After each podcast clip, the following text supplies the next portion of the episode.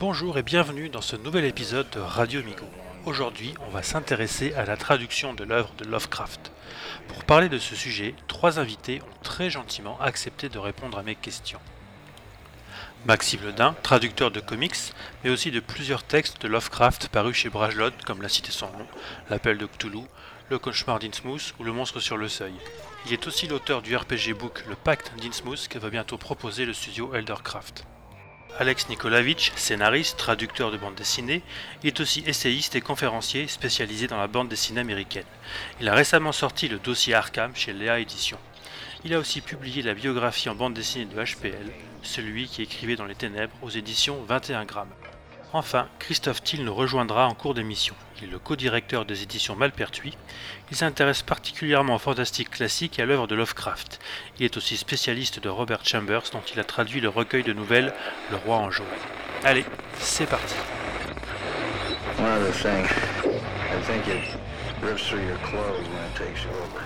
Alors, pour préparer cet entretien, j'ai ressorti mes vieilles éditions des cahiers d'études Lovecraftiennes de chez Ancrage.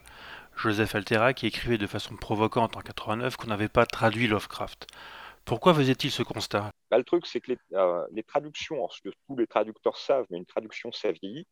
Euh, il y a des, traditions dans, la traduction qui ne sont pas les mêmes d'une époque à l'autre. Moi, en traducteur de comics, je vois très bien enfin, comment, comment les comics étaient traduits à l'époque de Sage Édition ou Lu et comment ils le sont maintenant.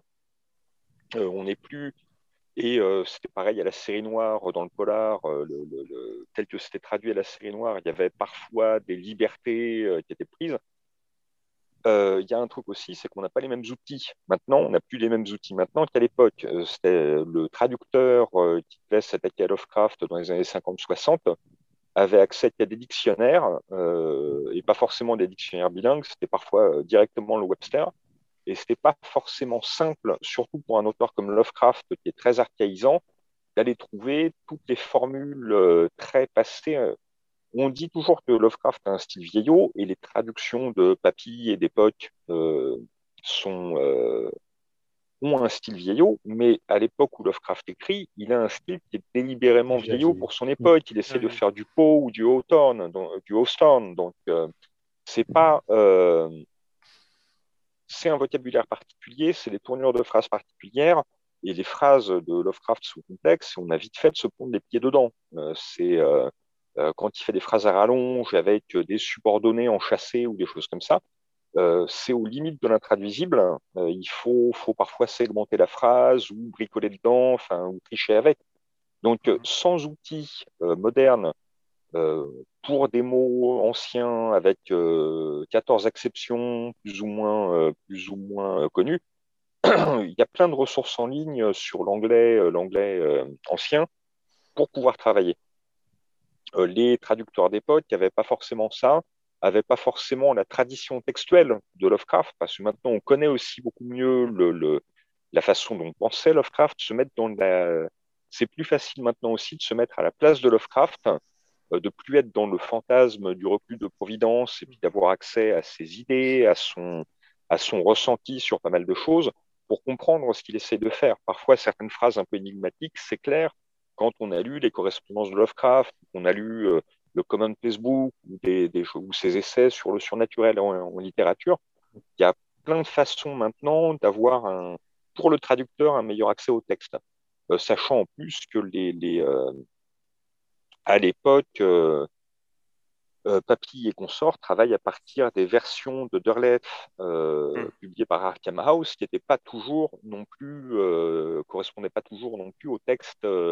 C'était moins, il y avait moins de, de déviations par rapport au texte original que, par exemple, sur les Conan publiés à la même époque par Carter et Decamp. Mais on n'est pas forcément, même chez Arkham House, sur des versions complètement à jour et complètement fidèles des textes. Donc, euh, tout ça, l'un dans l'autre, fait que la tâche du traducteur n'est pas forcément aussi simple à l'époque et que euh, la vision d'un langage un petit peu archaïque pour un traducteur des années 50-60 n'est pas non plus la même que la nôtre. Hmm. On a aussi, enfin, il y a une, euh, la façon même de faire de la littérature a évolué aussi et de penser la phrase a évolué aussi la langue elle-même a évolué en, en, 60 ans, donc en 60 ou 70 ans. Donc, de toute façon, une traduction est à refaire une fois par génération. ça, c'est un peu les bases. et même les traductions de maintenant ne feront pas forcément autorité dans 25 ans, ou demanderont à être au moins dépoussiérées. Mais euh, oui, il y, y, a des gros problèmes euh, dus au fait de qualité des textes, d'accès du traducteur, parfois des erreurs de traduction. Hein. Le, il y avait, bah, dans, il y a une des versions de l'appel de Clou, je sais plus celle de Papy ou l'autre qui était sortie peu après, où il y a carrément un contresens sur la les, première phrases. Oui. Ouais, ouais. Euh, bah, il y a, aussi le, la... so long, les choses comme ça, si long, les choses. Ça, dans, oui, le si long Carter dans le, le, le, le, témoignage de Randolph Carter qui est mmh, une bourde de traduction terrible. Mais voilà, il faut avoir aussi la Solong, c'est vraiment, on est dans l'oralité du, du, texte. Bah ouais, un traducteur littéraire a pas forcément. Euh, non, il y a plein de choses aussi. À, force de voir les séries télé en anglais, on a aussi la musicalité de la langue qui vient, de, certains sens ambigus qui sont plus clairs. Euh, on a de meilleurs outils euh, et bah, ça joue forcément. Quoi. Et puis on a mmh. Euh, à la relecture, on a, euh, bah, quand, euh, quand on traduit Lovecraft, on est aussi relu par des gens qui connaissent Lovecraft. Ce n'était pas le cas à mmh, mmh, l'époque. Mmh, si c'était une relectrice de, de chez Gallimard ou en 1950, elle ne relit pas du tout de la même façon ni avec les mêmes codes de, de, relecture que maintenant. Donc ça, ça change énormément de, de choses aussi sur la façon dont le texte arrive à l'impression. Et est-ce que les éditeurs avaient une part de responsabilité dans ces soucis de traduction?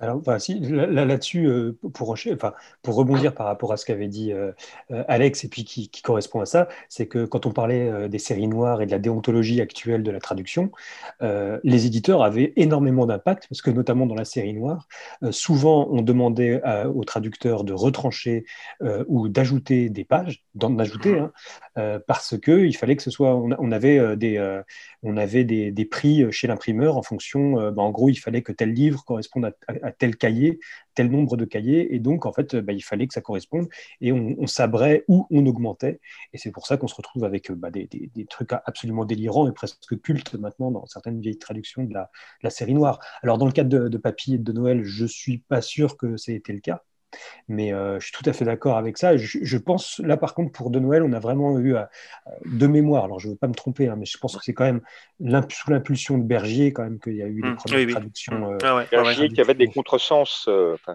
Bergier qui n'avait pas forcément complètement compris Lovecraft. Ah oui, non, clairement mmh. pas. Clairement pas. Mais je veux dire, sans lui, paradoxalement, sans Bergier, en, sans Bergier en 46, 47, si tu veux, ou peut-être un peu après, dans les années 50, on n'aurait pas Alterac en 89 qui peut euh, qui peut euh, ah venir être, euh, enfin voilà, être au moins la deuxième génération de critiques Lovecraftiennes. Je, crois que dans les années 70, on avait lu un cahier de Lerne. Assez, assez imposant et déjà important. Mais, mais donc on a Bergier qui, qui à mon avis, avait, avait ses, cercles dans l'édition, propose Lovecraft, ça tombe sur Papy. alors, je ne suis pas un expert de ces, de ces, ces trucs-là, mais c'est vrai que j'ai lu le texte d'Alterac, je trouve très important. C'est un texte vraiment important de la mm. critique Lovecraftienne française parce que c'est un des premiers vrais bilans de la traduction. Parce que par exemple, le cahier de Lerne euh, Lovecraftien, on a des gens, Maurice Lévy, des choses comme ça, qui, font, qui ont une approche un peu psychanalytique comme ça, mais souvent qui l'ont lu en VO. Euh, et euh, je ne suis pas sûr que beaucoup, et beaucoup l'aient lu en français. Alterac fait une sorte de point, vraiment de, de, point sur, sur cette traduction-là. Et je ne sais pas si le Lafon ou les Lafon sortent dans les années 90. Je me demande si le, le texte d'Alterac n'a pas quand même provoquer, faire un petit, un petit pavé dans la mare, quoi. Je pense que si, quoi.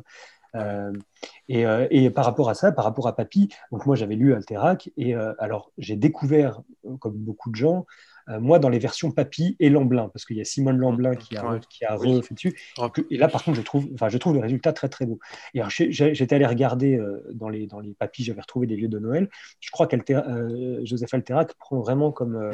Mm comme point de truc, c'est les montagnes hallucinées, je crois. Ouais, c'est ça, c'est l'exemple qu'il donne. En fait, y a, ça, ça, sabre méchamment. Ça sabre énormément dans les montagnes hallucinées. Alors ça, bah, là, c'est à la demande de l'éditeur, apparemment, qui veut virer les, euh, le développement des premiers chapitres. C'est ça. Puis, il y apparemment, il y a des trucs assez techniques. Apparemment, c'est un peu pour, enfin, pareil, pour préserver un petit peu les lecteurs, pour voilà, les amener vers cette lecture qui est peut-être un peu difficile.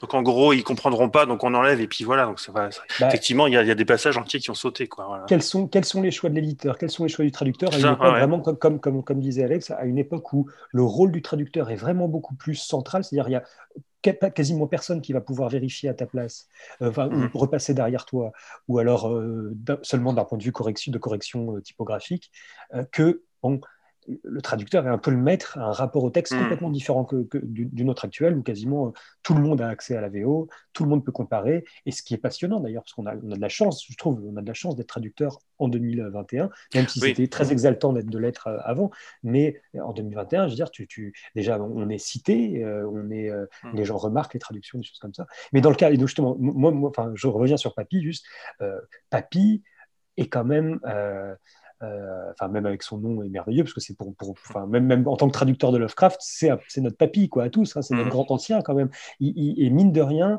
j'aurais quand même voulu le réhabiliter un peu parce que il a eu des fulgurances euh, c'est quand même un grand traducteur c'est un grand traducteur à part hors Lovecraft il a traduit Alice au pays des merveilles il a traduit Arthur Machen il a traduit enfin ça a été un, grand bonhomme quand même de la traduction et du passage si tu veux de au moins du fantastique ou en tout cas d'un certain fantastique mm, anglais mm. et anglo-saxon euh, en en, France. Euh, je me demande, alors non, je sais, non, je sais plus s'il était proche des surréalistes, mais je, confonds peut-être avec un autre traducteur de, de, de, d'Alice au Pays des Merveilles. En bref, en tout cas, il a eu quand même des, des, des, des fulgurances. Quoi. Les montagnes mmh. hallucinées, c'est lui. C'est. Euh, c'est, Enfin, je ne je, sais pas comment David Camus va, va, va, jouer avec les titres. Il conserve les titres, euh, les titres reçus, en fait. Mmh, il n'essaye pas de, il essaye pas d'être au plus proche du titre anglais il va conserver l'abomination de Dunwich, euh, le, bah, les montagnes hallucinées, parce que c'est des titres fabuleux. C'est, on ne peut bah, pas, euh, on peut pas passer à côté. Alors justement, est-ce qu'il est difficile de se détacher des traductions des grands anciens comme Papy ou d'autres, qui sont maintenant gravés dans l'imaginaire collectif Lovecraftien? Puis évoquer les montagnes hallucinées. On garde le titre, on ne le garde pas Comment est-ce que vous vous situez, vous, par rapport à tout ça? La question se pose vraiment pour les titres. Moi, moi ça c'est assez rigolo, d'ailleurs, dans, dans, le, dans le, le, le bouquin euh, que j'ai traduit, co-traduit pour, pour, pour parce qu'on était, euh, j'ai fait cinq nouvelles et je crois que Sonia Kemener, qui était euh, euh, la, traductrice, en a fait cinq aussi, qui a fait le festival, l'abomination de Dunwich, etc. Elle, alors on ne s'est pas consulté, on, s'est très peu consulté, ça a été une traduction faite assez rapidement. et enfin rapidement, moi j'ai je, je, tout de suite su. Enfin, Brajlon m'avait contacté en me disant ouais dans trois mois tu rends tout ça. non non non, j'ai mis un mois pour faire l'appel de Cthulhu. C'était la première sur laquelle j'ai travaillé mais j'ai mis un mois complet. Alors après, je m'y suis habitué, mais voilà, j'ai approché ça avec un. Enfin, c'était pas possible dans les conditions euh, qui, étaient, qui étaient prévues au départ.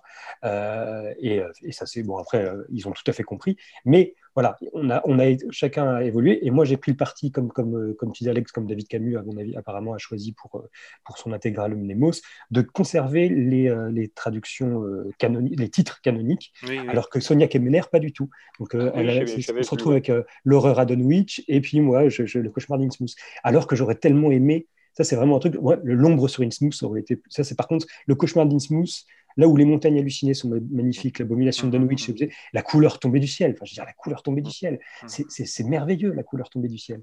Euh, comme, comme, comme trouvaille, si tu veux. Euh, et, euh, et, moi, par contre, j'aurais voulu, mais j'ai pas osé, mais l'ombre sur Innsmouth aurait été oui, ça aurait été très bien. Parce que, parce que vraiment, il y, a, un lien avec l'ombre, et ça revient dans le texte. Parce que souvent, d'ailleurs, les, les, euh, les, titres Lovecraftiens sont tirés, sont, sont, sont, des, euh, sont des éléments du, du texte. Euh, The mm. Color Out of Space, à un moment, je crois que c'est enfin, le personnage, le narrateur, l'exclame à un moment, genre, This color out of space. il y a vraiment, c'est, à ce mm. moment-là, The Shadow over Innsmouth, c'est dit dans le titre. Très régulièrement, en fait, les titres Lovecraftiens sont des passages du, mm. du, du, texte. Et, et, euh, et, donc, voilà, je, trouve, je trouverais ça intéressant. Euh, je trouve ça intéressant de les ressortir, du coup. Mais quand on se retrouve avec des textes aussi, des, titres aussi beaux comme ceux qu'on choisit, qu'a trouvé Papy, euh, bah, c'est difficile de s'en défaire. Tout comme, bah, on parlait de Bernard Noël par rapport à Silon Carter. Bernard Noël, d'ailleurs, qui, qui, est mort il n'y a pas très très longtemps, qui était un poète assez, assez chouette, enfin pointu, mais, mais assez chouette, et qui est mort. Et donc, il a fait, il a fait des bourdes pas possibles. Je crois qu'il y a aussi avec un, un terrain, je crois une, garden party, je crois, qui devient un terrain de, un terrain de tennis, enfin, je sais plus, enfin, vraiment un truc, voilà. C'est lui qui avait fait la quête de Kadat aussi. Oui, c'est ça. Kadat avec l'erreur. Il y a une erreur en début de traduction qui change tout le mm. sens du texte. c'est ça, oui. C'est ça, exactement, oui. oui ça et, mais il a fait les maigres bêtes de la nuit. C'est ça justement, voilà, c'est des thèmes qui ont, vraiment marqué. Est-ce que voilà, c'est pas, est-ce qu'on, est-ce qu'on les garde, est-ce qu'on les garde pas? C'est une question que j'imagine qu'on doit se poser tout le temps. Est-ce qu'on repart de zéro ou est-ce qu'on garde des choses, voilà, parce que c'est quelque part aussi on rend un peu hommage à ces grands anciens, les grands traducteurs, quoi, voilà. J'avais eu un problème très particulier en traduisant Alan Moore quand il a fait Neonomicon. Alors, ça a été retraduit récemment par euh, euh, Thomas Davier, non, c'est pas ça? Thomas Davier, voilà. Mais ma, traduction était chez Urban et euh, il y avait les, titres de chapitres font tous référence à Lovecraft, mais sont tous détournés. Un peu détournés. Et le premier chapitre, notamment, c'était euh, At the Mansions of Madness, au manoir de la folie. Bah, comme la, la, référence c'était aux montagnes hallucinées, mais pour le manoir, enfin, ils vont, deux personnages vont dans un asile psychiatrique interroger quelqu'un un petit peu à la Hannibal Lecter. Et le, Mansion of Madness, c'est l'asile psychiatrique. Le problème, c'est que j'avais rien qui permettait de conserver, pour définir l'asile, qui permettait de, de, de, conserver l'assonance avec mountains et mansion. Et euh, du coup, j'ai fait un glissement, j'ai fait un pas de côté, puisque un des personnages qui va, qui est une agente du FBI, mmh, a mmh. eu de gros problèmes psychiatriques. Et donc, du coup, le titre du chapitre est devenu, c'était une trahison, mais qui me permettait de conserver l'assonance les compagnes hallucinées, et qui me permettait d'être au plus proche des montagnes, de décaler ah le focus de l'asile sur la personne qui y rentre, mhm. tout, en étant, euh, tout en étant dans un bricolage, une espèce de tricherie. La, traduction parfois oblige à cette tricherie-là. Hein. C'est le, le, le, coup classique du jeu de mots intraduisible qu'on va décaler, détourner, etc. pour fonctionner. Parce que bah, quand je fais de la bande dessinée, il est hors de question que je traduise un, que je ne traduise pas un jeu de mots et que je leur envoie une note en bas de page. Ça casse la mhm. fluidité. Et euh, j'évite, euh, je suis cette de cette tradition-là qui évite un maximum les notes du traducteur quand, euh, à moins d'être dans un texte sur, sur le, j'en ai fait, c'est sur le, le Je suis Providence, où on est dans un texte mhm. qui est quand même à votation universitaire où là, la note du traducteur a du sens. Oui. Euh, et puis, il, y a déjà, il y a déjà plein de notes de bas de page. En plus, voilà. Dire, Joshi en met, euh, ça coule, ça, coupe pas la narration. Mmh. Voilà. Alors que dans une bande dessinée, dans une nouvelle qu'on peut lire pour le plaisir et pas. Euh, effectivement, nous, on va aller, on peut aller lire des textes comme ça aussi dans un but, dans un but de réflexion, de recherche. Mais le lecteur de base qui va prendre un, un tome de Lovecraft au relais de la gare pour lire dans le train, euh, il n'est pas là pour avoir euh, des notes de traducteur. Donc il faut que je trouve des solutions. Mmh mmh Et là, bah, dans le cas présent, ça avait été effectivement le, euh, au prix d'une petite tricherie pour conserver, parce qu'effectivement, ce que je voulais conserver, c'était aussi le titre canonique, l'assonance avec les montagnes hallucinées. Donc c'est là où la, toute traduction est trahison, Hmm. Mais la trahison doit être, enfin, comme dirait Lord Littlefinger dans, dans euh, Game of Thrones, euh, tant qu'à trahir, autant le faire bien. Quoi. Hmm. Ah Et ah justement, de, façon plus générale, certains pensent qu'il faut, comment dire, coller le plus possible au texte d'origine quand on est en traduction. D'autres pensent qu'on peut, ouais, on peut, peut s'autoriser quelques écarts. Vous vous citez, vous citez comment, vous, pardon, pardon, par rapport à ça? Ah bah moi, de mon côté, je suis euh, entièrement du côté à, à, s'autoriser des écarts, enfin s'autoriser mhm. des écarts dans une certaine mesure. Chaque, oui, bien sûr. Tout, tout l'art, enfin je pense que toute la traduction, c'est la, c'est la négociation entre l'écart que tu t'autorises et la et le, le et l'impact. En fait, traduire, enfin, de mon côté, ce que j'ai fini par comprendre, hein, ça a été euh, au début, je vois, je traduisais, les, j'avais l'impression de traduire des mots, mais en fait, tu traduis pas du mot, tu traduis. Au début, je traduisais du sang. Après, je me suis dit, ah oui, je traduis pas des mots. En fait, je traduis du sens. Comment je suis malin Non, en fait, après, je me suis réalisé, je ne traduis pas du sens, je traduis l'impact sémantique des mots VO que, que, que, mmh. l'impact sémantique que ces mots ont eu sur le lecteur. Il faut que j'arrive à mmh. reproduire ça. Donc si ça doit changer un petit peu avec ma version, ma vision de, ça et ma vision de l'impact que les mots que je vais utiliser vont avoir sur le lecteur francophone, eh, eh ben c'est ça que je vais essayer de reproduire. Donc avec des fois euh, euh, des, des, moments où ça peut être euh, assez, assez différent. Alors la plupart du temps, très peu, encore une fois, par rapport à ce qu'a dit Alex, parce que aussi l'imaginaire, enfin, le, lecteur francophone, de plus en plus, est habitué à l'imaginaire anglo-saxon. Et, imaginaire, est habitué à la, narration anglo-saxonne, qui est devenue quasiment maintenant la narration principale. La narration anglo-saxonne, en tout cas, la façon de raconter des histoires est, devenue quasi universelle, euh, ce qui n'était peut-être pas le cas, par exemple, au XIXe siècle, où euh, traduire les premiers romans gothiques devait vraiment être quelque chose de très, très, euh, très, très curieux. Quoi. Vraiment, on était face à une langue complètement éclatée, complètement délirante. Mmh. Là où maintenant, je veux dire, on a l'habitude, on voit à peu près comment fonctionnent les intrigues, on se connaît. Et donc, il faut quand même, là, là, là nous, ça, ça va se jouer sur, bah, comme, comme disait Alex, oui, sur les jeux de mots, les références, euh, les, euh, les, euh, ouais, voilà, les, les, voix qu'on va essayer de donner aux personnages, les, les, mhm, façons d'interpréter. Mhm. Donc, c'est vraiment pour moi essayer de reproduire, en gros, que le lecteur francophone ait le même. la, la, même réception du texte que le lecteur un ressenti qui peut s'en rapprocher, ouais. mais que ce soit vraiment dans la lecture en fait. Et, et, donc du coup, je suis vraiment à fond du côté cibliste, euh, même si j'admire euh, j'admire euh, les gens, enfin, ce qu'on a dit, les ciblistes et les sourciers, mais moi je ne maîtrise pas très bien, d'un point de vue universitaire sain, je, je, mhm. vraiment, j'ai les mains dans le cambouis, j'admire les linguistes qui arrivent à, manipuler ces, concepts, moi pas trop, mais on, parle souvent de sourciers, de gens qui arrivent à, dont, dont, la vision de la traduction est de coller euh, des fois mhm. avec, à une syntaxe autre.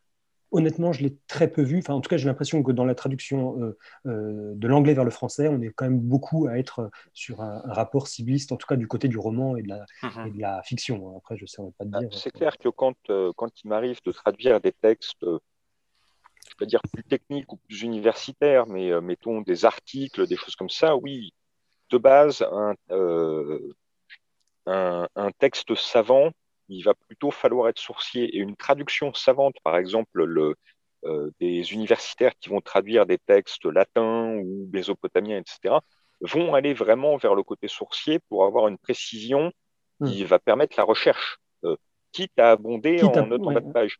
Voilà. Quitte à proposer des fois des versions plus ciblistes, justement, après, pour essayer d'harmoniser de, tout à fait. Exactement, mais pour de la pop culture, pour, pour ce, qui, ce qui reste de la pop culture, bah, il faut euh, le, la, la, démarche est beaucoup moins savante. C'est une démarche pop. Donc effectivement, bah, c'est euh, c'est Geneviève Coulon qui traduisait Thor. Bah, quand Thor est, euh, est, écrit par Stanley, Stanley écrit dans ce qu'on appelle le faux Shakespeare. Hmm. Donc avec les avec la fameuse deuxième personne du singulier anglaise les qui, euh, hmm. qui, fait voilà qui fait que l'anglais est cette langue merveilleuse où on, on, tutoie Dieu et on vous voit son chien. euh, bah, le, le c'est intraduisible, ça. Bah, euh, Coulon, quand elle traduisait Thor euh, à l'époque, euh, et je sais que c'est une traductrice très contestée par ailleurs, mais qui avait un sens d'une parlure moyenâgeuse extrêmement efficace dès, qu'il s'agissait de faire parler Thor et les dieux asgardiens. Bah, il y a ça. Et chez Lovecraft, qui a un style qui est délibérément archaïque, bah, il faut arriver parfois. certains archaïsmes de langage n'ont pas d'équivalent d'une langue à l'autre. Bah, il faut trouver cette, euh, cette patine-là, sans, sans, écrire comme, euh, bah, voilà, quand il écrit comme au Sorn, bah, l'équivalent d'époque, ça pourrait être Chateaubriand euh, à quelques années près. Bah, il ne s'agit pas d'écrire, je serais bien incapable d'écrire comme Chateaubriand, mais d'essayer d'avoir quelque chose qui est le goût et l'odeur d'une écriture de l'époque. À, cela près, je trouve, et ça c'est assez intéressant par rapport au style, si on revient sur Lovecraft, par rapport au style de Lovecraft, euh, il y a deux choses que je, voudrais dire là-dessus, c'est que le style Lovecraft est assez décrié, enfin, c'est assez particulier, parce que euh, curieusement, il est plus décrié euh, chez les, chez les Anglais qu'en France. En France, il y a des gens qui disent ah, ça me fatigue, il y a trop, trop d'adjectifs, voilà. Mais il n'y a pas un rapport. C'est vraiment la critique anglaise et enfin américaine qui, très tôt, même, dès ses premières traductions, les premières publications d'Arkham Press, et les premières critiques, euh, disaient non mais c'est imbitable, quel style atroce, poussiéreux, mais d'où est-ce qu'on sort? Ce qu'il faut voir aussi que chez les Américains, on était vraiment à l'opposé. Lovecraft, enfin, je veux dire, surtout euh, quand il commence à, exploser, ou en tout cas quand il commence à avoir des recueils dans les années 50, on est sur du, euh, sur du Hemingway. Si un lecteur français va dire Lovecraft, c'est illisible, c'est poussiéreux, bah, c'est que le traducteur a peut-être fait du bon boulot parce que finalement, même pour les, lecteurs de l'époque, Lovecraft, euh, comme, comme disait Alex, c'est un, il, jouait déjà avec des codes archaïques, il s'amusait. Et Lovecraft est un très très fin.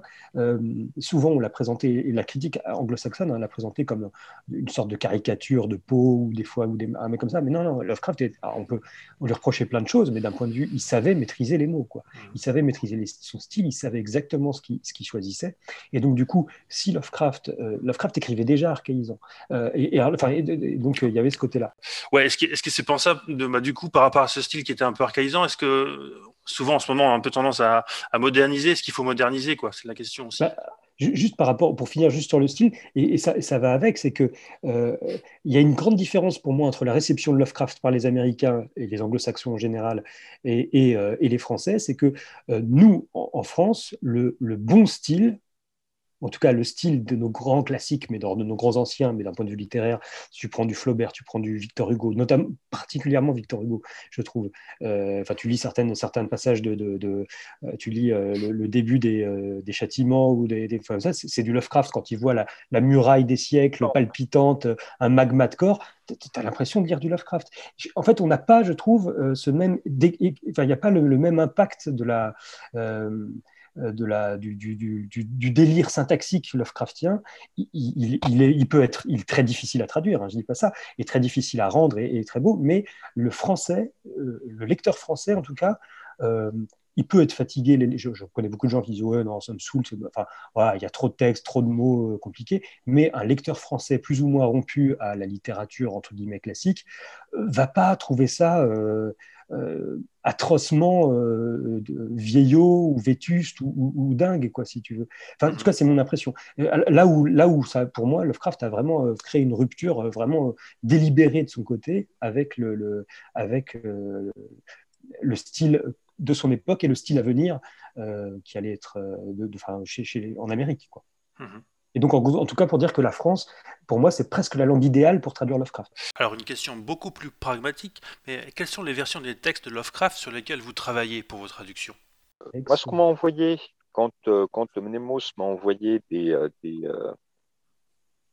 des, euh, les textes que j'ai eu à traduire pour l'intégrale, donc qui étaient des révisions de Lovecraft, c'était les versions qui avaient été visées en fait à partir de manuscrits originaux par euh, S.T. Euh, Joshi. Donc des choses qui étaient au plus proche, qui étaient a priori au plus proche du texte original.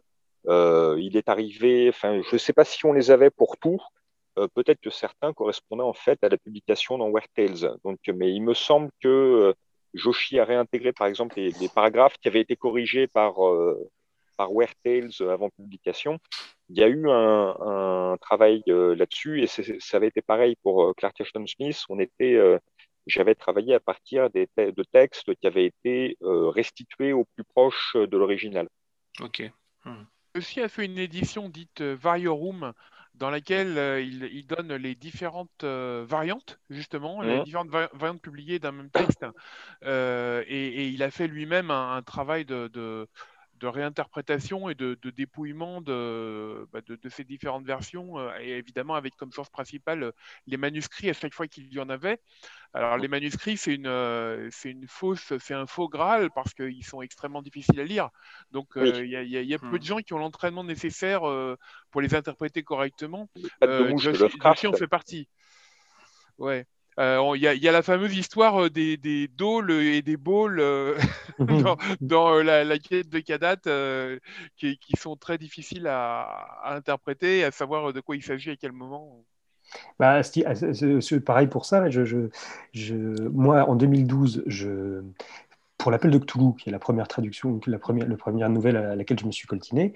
Euh, et quelle nouvelle euh, J'avais cherché, bah, justement, ça a été ma première question, parce que de ce côté-là, euh, je pense que Brajlon n'était pas t'es pas dans un rapport intello à Lovecraft, c'est genre on va sortir du Lovecraft, c'est libre de droit, on y va. Euh, et alors que moi j'étais là, non, oui, c'est super, mais c'est compliqué quand même, vous vous rendez compte euh, Et donc la première quête, ça a été vraiment d'essayer de trouver ça. Et alors euh, j'étais allé sur le site hplovecraft.com, je mmh, crois, mmh. qui répertorie et qui a justement, bon, j'avais cherché, qui normalement explique qu'ils ont pris toutes les dernières éditions de Joshi, en tout cas, et tout ça. Et alors, est-ce que, euh, est-ce que, en 10 ans, je ne sais pas, il s'est peut-être passé quelque chose, parce que je l'avais traduit en 2012. En 2012, dans l'appel de Cthulhu, euh, à la fin, on a des. Euh, des moi, j'ai traduit, sur le texte que j'ai traduit, que j'avais récupéré là-bas, on avait des tall idols.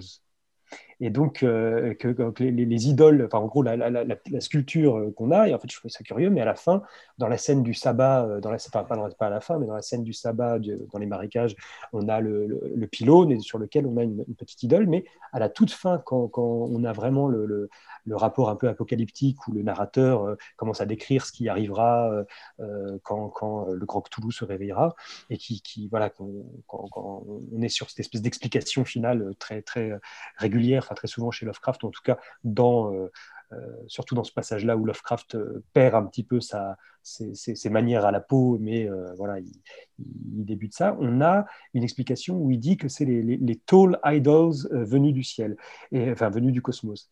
Et donc moi j'ai écrit des hautes idoles, quoi, si tu veux. Et je, dix ans après, j'ai regardé et c'est devenu des small idols sur le même site. Et je suis très emmerdé parce que du coup il faut que je, il faut que je change. Donc alors tu vois, c'est typiquement le genre de choses euh, euh, qui m'a fait réfléchir, notamment, on parlait à The Most Beautiful euh, au début, la, traduction oui.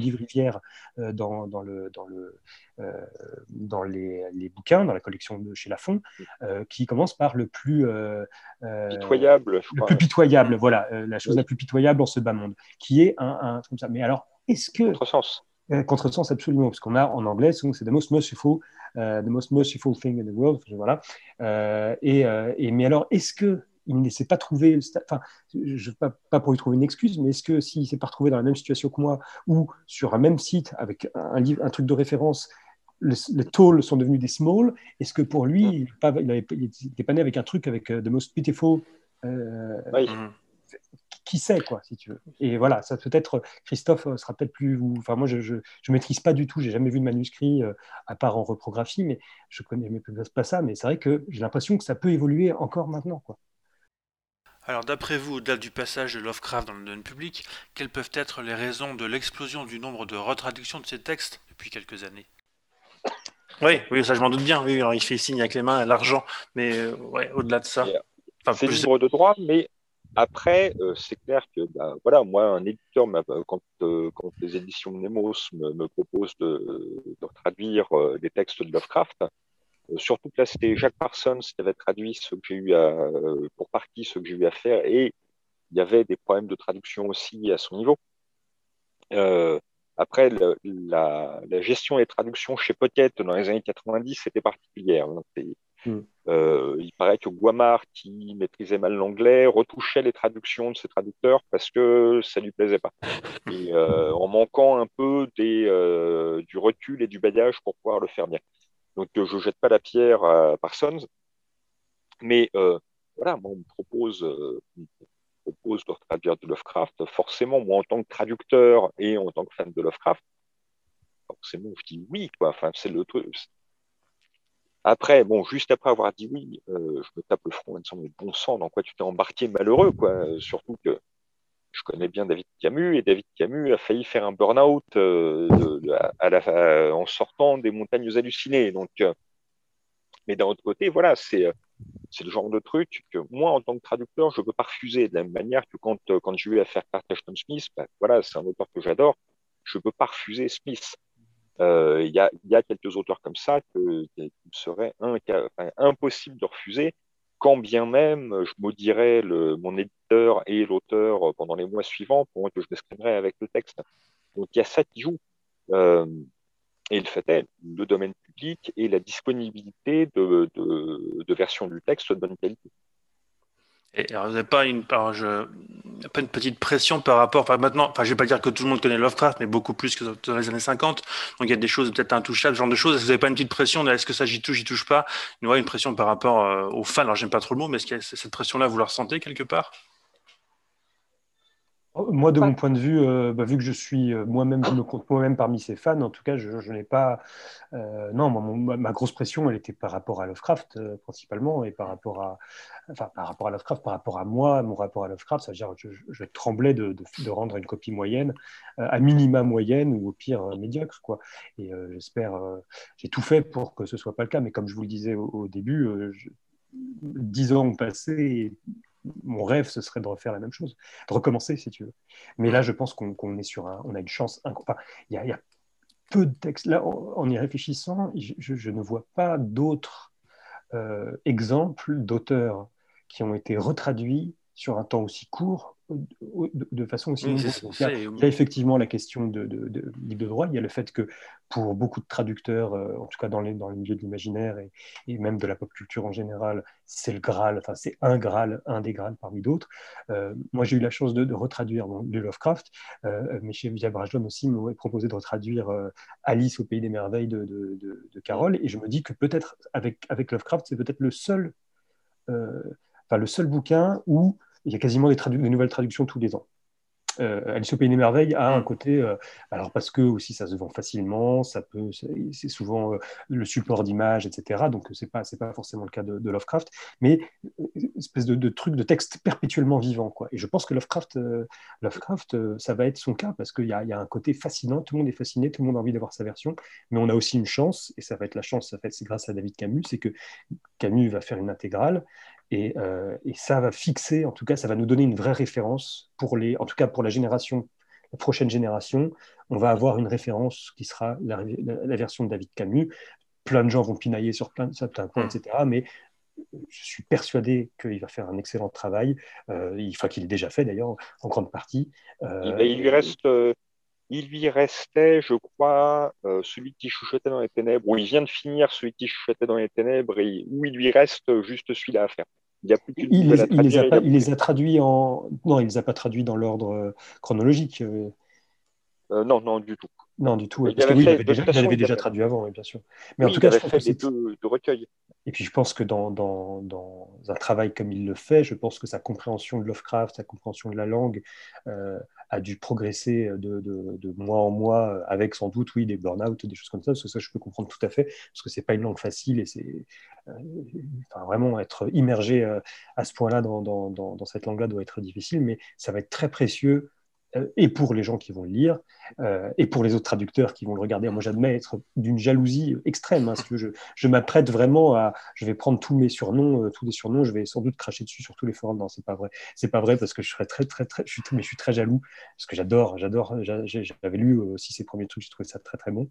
Euh, et, euh, il a corrigé euh, plein de choses par rapport à ses premiers. Par ses premiers, ouais, ouais, bah, rêve, il a corrigé énormément de choses. Je, suis sûr, c'est ça, on, on, le sent parce qu'on le sent. Je lis un peu ses notes, ses retours des fois de, sur, sur, le, sur la page du Lul et on sent que, eh ben, on sent qu'il a, qui, et, je pense qu'il a fait l'expérience que, que, tous les amoureux de Lovecraft, mais que je pense que voilà, nous quatre qui sommes là, et aucun de nous ne pourra le dire, c'est que Lovecraft, on est tous fascinés au début par il y a un choc au départ, mais ensuite plus on avance, plus, plus, plus ça creuse. Enfin, Lovecraft a vraiment un, rapport à une profondeur. il y a peu d'auteurs comme ça. Il y a des auteurs très larges, très vastes où tu peux découvrir, te découvrir plein de choses. Mais Lovecraft, dans le petit périmètre de ce qu'il a, de ce qu'il a fait, en tout cas de manière dans, ses fictions et euh, après dans ses correspondances, etc. Mais il y a vraiment un rapport où tu creuses en spirale et tu descends et, c'est toujours de plus en plus. enfin, tu fais toujours des découvertes, quoi. Mmh. Euh, et, je suis sûr que David Camus, enfin là-dessus, ça va être merveilleux. Alors justement, tout le monde attend avec impatience la sortie de l'intégrale Lovecraft chez Mnemos, traduite par David Camus donc. Alors Alex et Christophe, vous avez travaillé dessus. Est-ce que vous pouvez expliquer quelle a été votre participation? Bah, Moi, mon, rôle, c'est de fournir des éléments d'appareil critique. Hum, hum, hum. Donc euh, euh, j'ai fourni quelques articles. Là, je suis en train de travailler sur un glossaire. Alors euh, je m'en donne un cœur joie dans le rôle de, de, Monsieur Larousse ou Littré, à, à, parcourir tous les, tous les textes de Lovecraft et à repérer tous les mots compliqués Et alors, pas que les mots compliqués. Alors, je m'éclate bien sur la paléontologie. Hein, c'est un domaine que j'aime beaucoup. Et, euh, et, quand, dans les montagnes hallucinées, par exemple, les, les, termes de paléontologie. Alors, il y a aussi un petit plaisir à mettre en avant quels sont les termes qui étaient euh, pertinents à l'époque de Lovecraft, mais qui aujourd'hui sont tombés en, désuétude. Mmh. Par exemple, à son époque, on pensait qu'entre le Jurassique et le Crétacé, il y avait une, une ère qui s'appelait le Comanchien. Et euh, c'est un, un, un concept qui a disparu. Voilà, donc il faut, il faut, il faut refaire un petit peu d'archéologie du langage. D'accord. Mmh. Alors après, quand on rentre dans les, euh, dans les histoires dunsaniennes, les histoires dites des contrées du rêve, on a une surabondance de termes de minéralogie parce que c'est toujours des palais en onyx, en chrysobéryl, etc. Et donc euh, voilà, on a des noms, de, des noms de minéraux qui sont en grande, grande abondance. Et, euh, et c'est voilà, c'est assez fun de, de, faire ça quoi. Et puis, euh, bah, alors il y a un truc qui va être un petit peu moins fun, ça va être l'index. Mhm. Euh, voilà, euh, My Film se marre. J'ai déjà beaucoup souffert avec l'index de Je suis Providence. Mhm. qui m'a valu ah bah, quelques nuits blanches. Euh, et encore parce que là, je suis parti de l'index existant, hein, quand même, de, mhm. de, la version originale. Alors que là, enfin bon, ça va être un index des, des essentiellement des, des créations de Lovecraft et, apparentés, hein, euh, des, noms de, personnages, de créatures, de, véhicules, d'œuvres, de peuples, etc. etc. Euh, je ne suis pas encore sûr que je vais indexer euh, New York et, Paris. Quoi. Mais, voilà, tout ce qui fait partie de l'univers imaginaire de Lovecraft va, figurer dans, cet index. Et, et je crois que j'aurai pas beaucoup de temps pour le faire parce qu'évidemment, l'index ne peut être fait qu'une fois qu'on a un tome qui est définitivement paginé. Ah Or, on n'en est pas encore là. Et donc, relu, corrigé avec une version définitive du texte. Ouais, ouais, relu, corrigé, bien sûr. Et je vois que David est encore, parce qu'on a, encore quelques discussions des fois sur ah ouais, mais tel terme et tout. et je vois qu'il en est encore à corriger des trucs qu'il avait déjà fixés assez, de façon quasi définitive. Mmh. Donc euh, voilà, c'est encore un peu mouvant tout ça. c'est compliqué de s'arrêter, j'imagine. À un moment, sur la, version définitive, on est toujours plus à être euh, assez compliqué. quoi. c'est un petit peu un déchirement. Bah, sur son bouquin, euh, n'importe quel bouquin, moi, mais ah romans, mes bandes dessinées, à un moment, j'envoie le truc parce que de toute façon, c'est plus possible et il me sort par les yeux. Hum. Et puis, bah, quand je reçois la version imprimée, il y a, y a 14 trucs qui me sautent à la figure. Ah, c'est la, ah, première bah page que tu ouvres en général. Oui, bah, ça. C'est l'horreur. Ouais. Tu reçois le bouquin, tu l'ouvres et tu tombes sur la coquille ou la faute. C'est une sorte de malédiction. premier album de BD, j'ouvre le truc, je tombe. C'était moi qui avais dû le lettrer en plus en deux jours parce qu'il y avait eu un bins et j'avais dû me, cogner tout le lettrage alors que c'est pas mon métier du tout. Premier truc que j'ouvre, c'est une bulle où il y avait deux corps de texte différents parce que j'avais été obligé de faire deux blocs parce que la bulle était bizarre et deux interlignages différents, bien sûr. Euh, parce que j'ai mal géré une préférence, et puis hop, je tourne une page, et là, pouf, la coquille, le, le, euh, le super archevêque de l'espace qui se met à parler petit nègre, euh, parce qu'il y a un R qui a sauté, je sais pourquoi. et là, j'étais, et mince avec la petite goutte de sueur. Euh, ah euh, on peut pas, on peut pas y couper. Hein. C'est vraiment. Euh, j'ai une amie éditrice qui me dit quand elle reçoit un bouquin qui vient de sortir, elle met le carton de côté et elle ne l'ouvre qu'une semaine après pour essayer de lever la malédiction. Mais je ne sais pas si ça marche. Non, mais je comprends. Et Alex, toi, tu as travaillé sur quoi du coup dans, dans cette intégrale? Alors, euh, bah, comme euh, David ne pouvait pas tout faire, l'intégral, au fur et à mesure que le, financement participatif a gonflé démesurément, hum. l'intégrale a gonflé démesurément. Ah et, euh, il n'était pas prévu au départ d'y intégrer les révisions et les coécritures de Lovecraft. Et donc, il y a un tome de ça qui a été ajouté. Et là, David ne pouvait pas le faire. Donc, c'est trois traducteurs, bah, moi, Julien Bétan et ah, j'ai plus son nom, alors que bon, euh, qui, avions fait le, gros coffret euh, Clark Ashton Smith, euh, qui nous sommes retrouvés à nous partager les, les, textes, les textes des révisions. Donc j'en ai fait six. notamment, alors j'étais en plein confinement de l'année dernière quand mmh. j'ai eu à faire The Last Test, et au bout d'un tiers de la nouvelle, j'ai mis de côté, j'ai prévenu l'éditeur en disant je vais faire plutôt le journal d'Alonso Piper avec le type qui se fait dévorer vivant par la maison, euh, par la maison abandonnée. Parce que là, Last Test, c'est l'histoire d'une épidémie à San Francisco avec un moment la ville se vide, les gens, les rues sont vides, les dernières personnes se croisent dans la rue en se regardant en coin, et il y a un savant fou qui a soi-disant un remède miracle, et il s'avère que c'est plus compliqué. Et là, bah, en avril 2020, comment dire, je n'avais pas envie de rentrer là-dedans, alors que si j'allumais les infos, j'avais la même chose. Ah, c'est clair. Donc j'ai j'ai euh, et j'ai fait aussi donc. Euh, T'as pas fait euh, Night Ocean aussi Tu, m'avais dit. Si, Night Ocean, qui, est qui, en plus un de mes petits chouchous dans les révisions. c'est ça, c'est un de mes favoris moi-même. Ouais, ouais, Et bah, qui était pas simple d'ailleurs. Mm-hmm. j'ai eu le Electric Executioner, qui est très mm-hmm. sympa, qui est qui est plutôt rigolo, bon, qui n'est pas le meilleur texte de, texte de Lovecraft ni le plus inventif, mais qui est vachement, vachement rigolo euh, avec un voyage en train, avec un, un enquêteur qui se retrouve à voyager de nuit dans le train avec un type qui est apparemment un fou furieux et qui a une invention, une, une, alternative, qui a dans sa valise une alternative à la chaise électrique, donc il y a une ambiance absolument délicieuse. Euh, il y avait euh, euh, Crawling Chaos, le, le, chaos rampant, et l'autre texte qu'il a écrit avec Hazelhead, qui est euh, la Verte Prairie, donc, qui sont des textes très courts. J'avais commencé par ceux-là pour m'échauffer d'ailleurs. Euh, poèmes en prose presque plus. Voilà, ça ressemble assez au poème en prose de Clark Ashton Smith. Donc euh, il y avait pareil une tonalité particulière euh, assez lyrique à trouver sur cela. Et j'en oublie un. un Adolfo Castro, et c'était. Ah, bah, j'ai un blanc. Ça, ça, fait, le titre très sérieux. Ouais, ouais, ouais. ça reviendra, ça reviendra. Non, J'en ai fait les, euh, les, relectures le mois dernier. Enfin de, hum. on a fini, euh, j'ai dû rendre tout ça l'été dernier. On a fini la phase de relecture et correction de, il y a un mois et demi à peu près. Donc, euh, et, justement, c'est par rapport, donc c'est un travail d'Itanes, mais du coup, parce qu'il faut, j'imagine, il faut garder une, bah, une, harmonie de tonalité entre les, les, révisions, les textes originaux, entre guillemets. Et ça se passait comment, du coup, le travail avec David Camus pour essayer de, de garder une, une, certaine homogénéité? Alors, comme David ne pouvait pas s'en occuper vraiment, il nous a envoyé son, son glossaire mhm. euh, pour avoir, pour certains termes euh, sur lesquels il s'était arrêté sur une traduction, sachant que l'anglais est une langue, le, la répétition n'est pas une faute de style, euh, alors qu'elle est en français. Donc là aussi, il y a un glossaire de ce genre. Et euh, alors, David avait prévu le coup, avait plusieurs entrées pour chaque, euh, pour chaque terme, enfin, plusieurs alternatives pour chaque terme. Mais euh, voilà, le, le il me semble qu'il a jeté un œil, mais on n'a pas eu de contact direct à ce niveau-là. Il a préféré aussi nous laisser, enfin, il avait pas mal de choses dans son assiette, il a préféré nous laisser travailler dans, dans notre coin.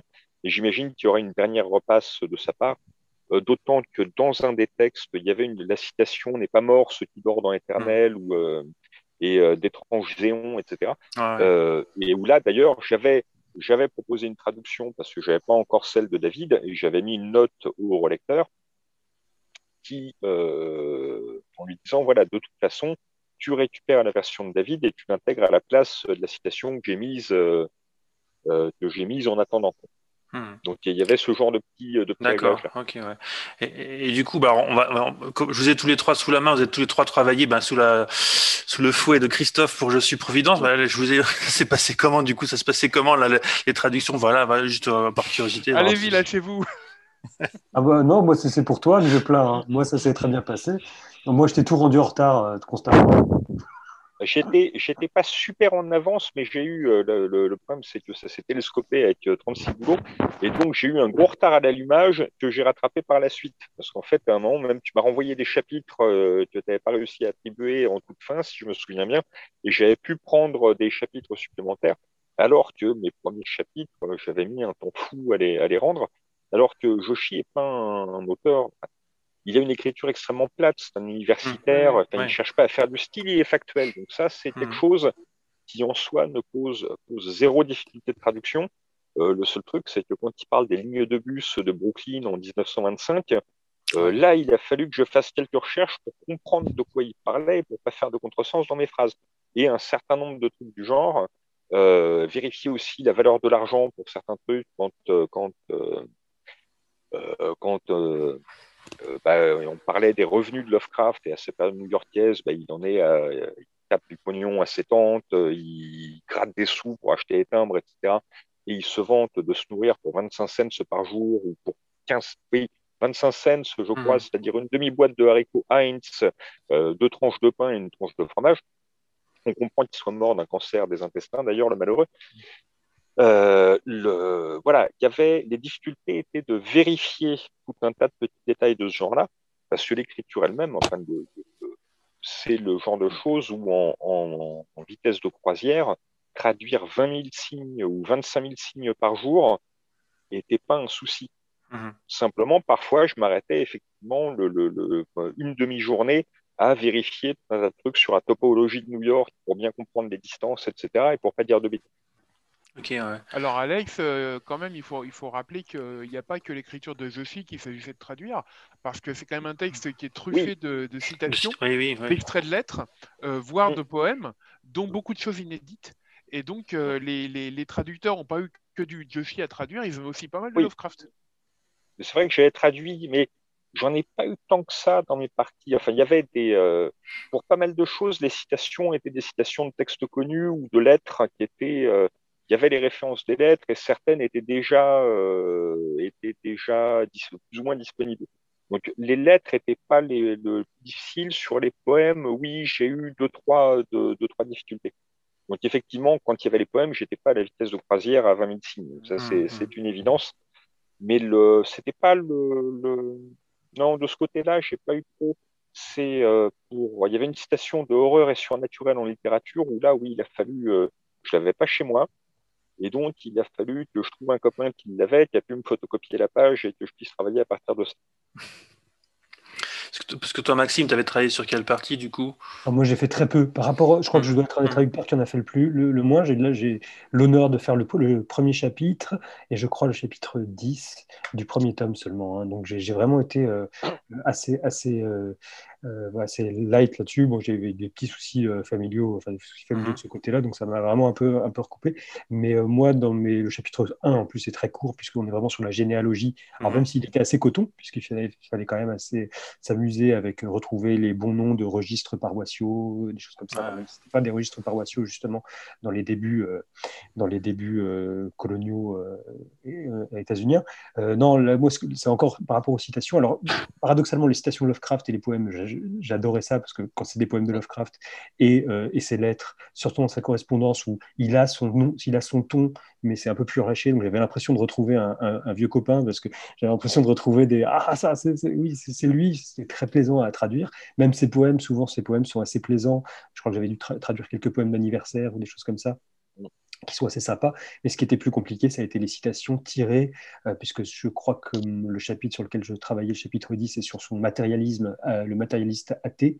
Et donc là, c'était vraiment son substrat, tout son background philosophique. Et, et, euh, et alors là, il fallait retrouver des citations de, de Henkel, d'autres d'autres auteurs et vulgarisateurs scientifiques de l'époque, et dont certains ont été traduits. Donc là, alors là j'ai plongé dans Gallica et la BNF pour essayer de retrouver les bonnes traductions d'époque parce que j'étais trop flemmard pour euh, les traduire. Mais en fait, ça me prenait mille fois plus de temps. J'aurais mieux fait de les traduire moi-même. j'ai fait Mais- quelques passages sur Gallica aussi ouais. Ouais, bah oui, parce qu'il fa... il- mais en même temps, je trouvais que c'était, euh, ça, ça valait le coup de se dire, bah écoutez, si on, si on peut retrouver une citation euh, par une traduction d'époque, euh, souvent même des textes, parce que souvent lui, Lovecraft, euh, se nourrissait de vulgarisation, mais souvent de vulgarisation euh, de, il y a 20 ans, par, même par rapport. Alors, il, était paradoxal, il avait en astronomie, il était très à la pointe, mais même sur, euh, après Christophe me corrigera peut-être, mais notamment sur la paléontologie et, ou l'évolution, il avait en tout cas Henkel a été son grand grand vraiment même sur l'athéisme a été un des grands inspirateurs je crois et là-dessus il y avait vraiment plusieurs j'ai eu plusieurs textes là-dessus puis même sur son sur la philosophie donc à retrouver des, des traductions. Et il y en a souvent eu. Euh, il y a Mhm. souvent eu des traductions euh, il y avait une une, une vraie édition même en France hein, quand même dans les années euh, fin, fin, fin 19e de la une vraie édition scientifique française quand même. Donc qu'on peut retrouver sur Gallica donc ça c'était très chouette mais très dur très, très long Il n'y a, pas que cette inspiration-là, parce que quand tu regardes le bouquin de Haeckel qui s'appelle Les formes d'art dans la nature, ah ouais magnifique euh, quand tu regardes les formes de protozoaires et autres Ah bah, machins euh, marins, tu reconnais des créatures de Lovecraft. Ah hein. ben, je suis Mhm. tombé Jean- euh, là, là, euh, récemment, je suis tombé sur un, un, je, je, parcourais, je vais essayer de vous retrouver. Je ne sais pas si on peut envoyer des, des, vidéos là pendant que vous discutez, mais je suis tombé sur un truc chez Henkel et je me suis dit non, mais en fait, c'est la grande race, c'est sûr. je, je, je, vais essayer de vous retrouver ça. Attendez. Lovecraft connaissait tout ça, bien sûr. Ah ouais, c'est fou, c'est vraiment, vraiment eux. Quoi dans le dossier Arkham, je détourne, il y a une planche de Haeckel que je, que je récupère, enfin qu'on avait un peu bricolé, mais qui se retrouve dans le dossier Arkham aussi, pour, pour décrire les, les, les, fragments de bêtes qui trouvent dans le fleuve du Vermont. Oui, oui c'est merveilleux. Puis en plus, il faut dire que le, le, même le nom du, euh, allemand du, du, du texte, euh, c'est Die Kunstformen der Natur. Je trouve ça, même moi, ça me fait peur, tu vois. J'adore. Alors, dernière question, en guise de conclusion, en 1989, on disait qu'on n'avait pas encore traduit Lovecraft. Et maintenant, en 2021, est-ce qu'on peut dire que ça y est, Lovecraft a été traduit? On fait à le dire quand même. On peut commencer à le dire, ouais, ouais. ouais, ouais. Hein. Et, on peut même se poser, se poser, la question qu'est-ce qui n'a qu'est-ce qui n'a pas encore été traduit? Et voilà. Euh, finalement, pas grand-chose. Hein. Mais qu'est-ce qui, qui reste comme euh, grand chantier? Peut-être les, lettres, peut-être les. La, ouais. voilà. Le chantier, le chantier des lettres euh, en édition américaine n'est pas encore terminé. Mhm. Donc, euh, pour ce qui est d'une édition française, on n'en parle même pas. Quoi. Il, y aura, il y aura quand même pas mal de choses. Il me semble qu'il y aura quand même un volume avec pas mal de lettres dans, le, dans l'intégrale Nemos, je crois, où euh, il y en avait quelques. Oui, Évidemment, bah, euh, il y, a, surtout des, lettres un peu qui sont pertinentes par rapport au par rapport aux rêves, des choses comme ça. Mais euh, c'est vrai que si on veut reprendre, voilà, le, Joshi, il a, il en a fait quand même, enfin, au, final, il en aura fait 25 volumes, alors qui certes ne sont pas tous de la même de, la même importance. Il y, a des, il y a des fascicules dedans, mais, mais ça fait quand même un gros paquet.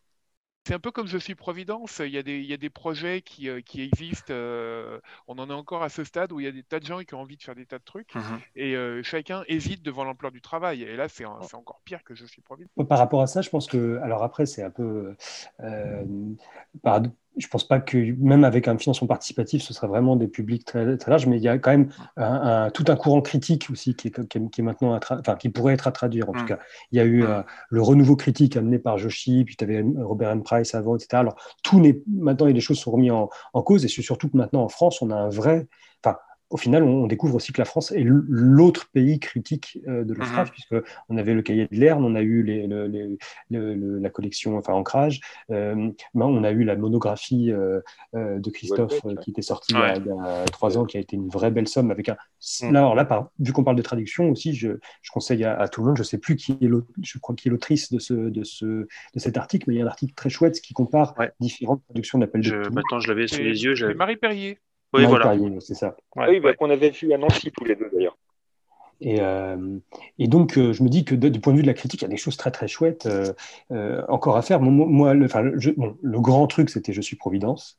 Vraiment. Hein. moi, j'avais découvert Joshi par un, par un autre texte que j'aime beaucoup, qui s'appelait Subtler Magic, je crois, et qui est une sorte de, de, de biographie de Lovecraft, mais un peu via les textes. Donc là, en fait, c'est là où, là où je suis Providence, on est vraiment sur la biographie-biographie.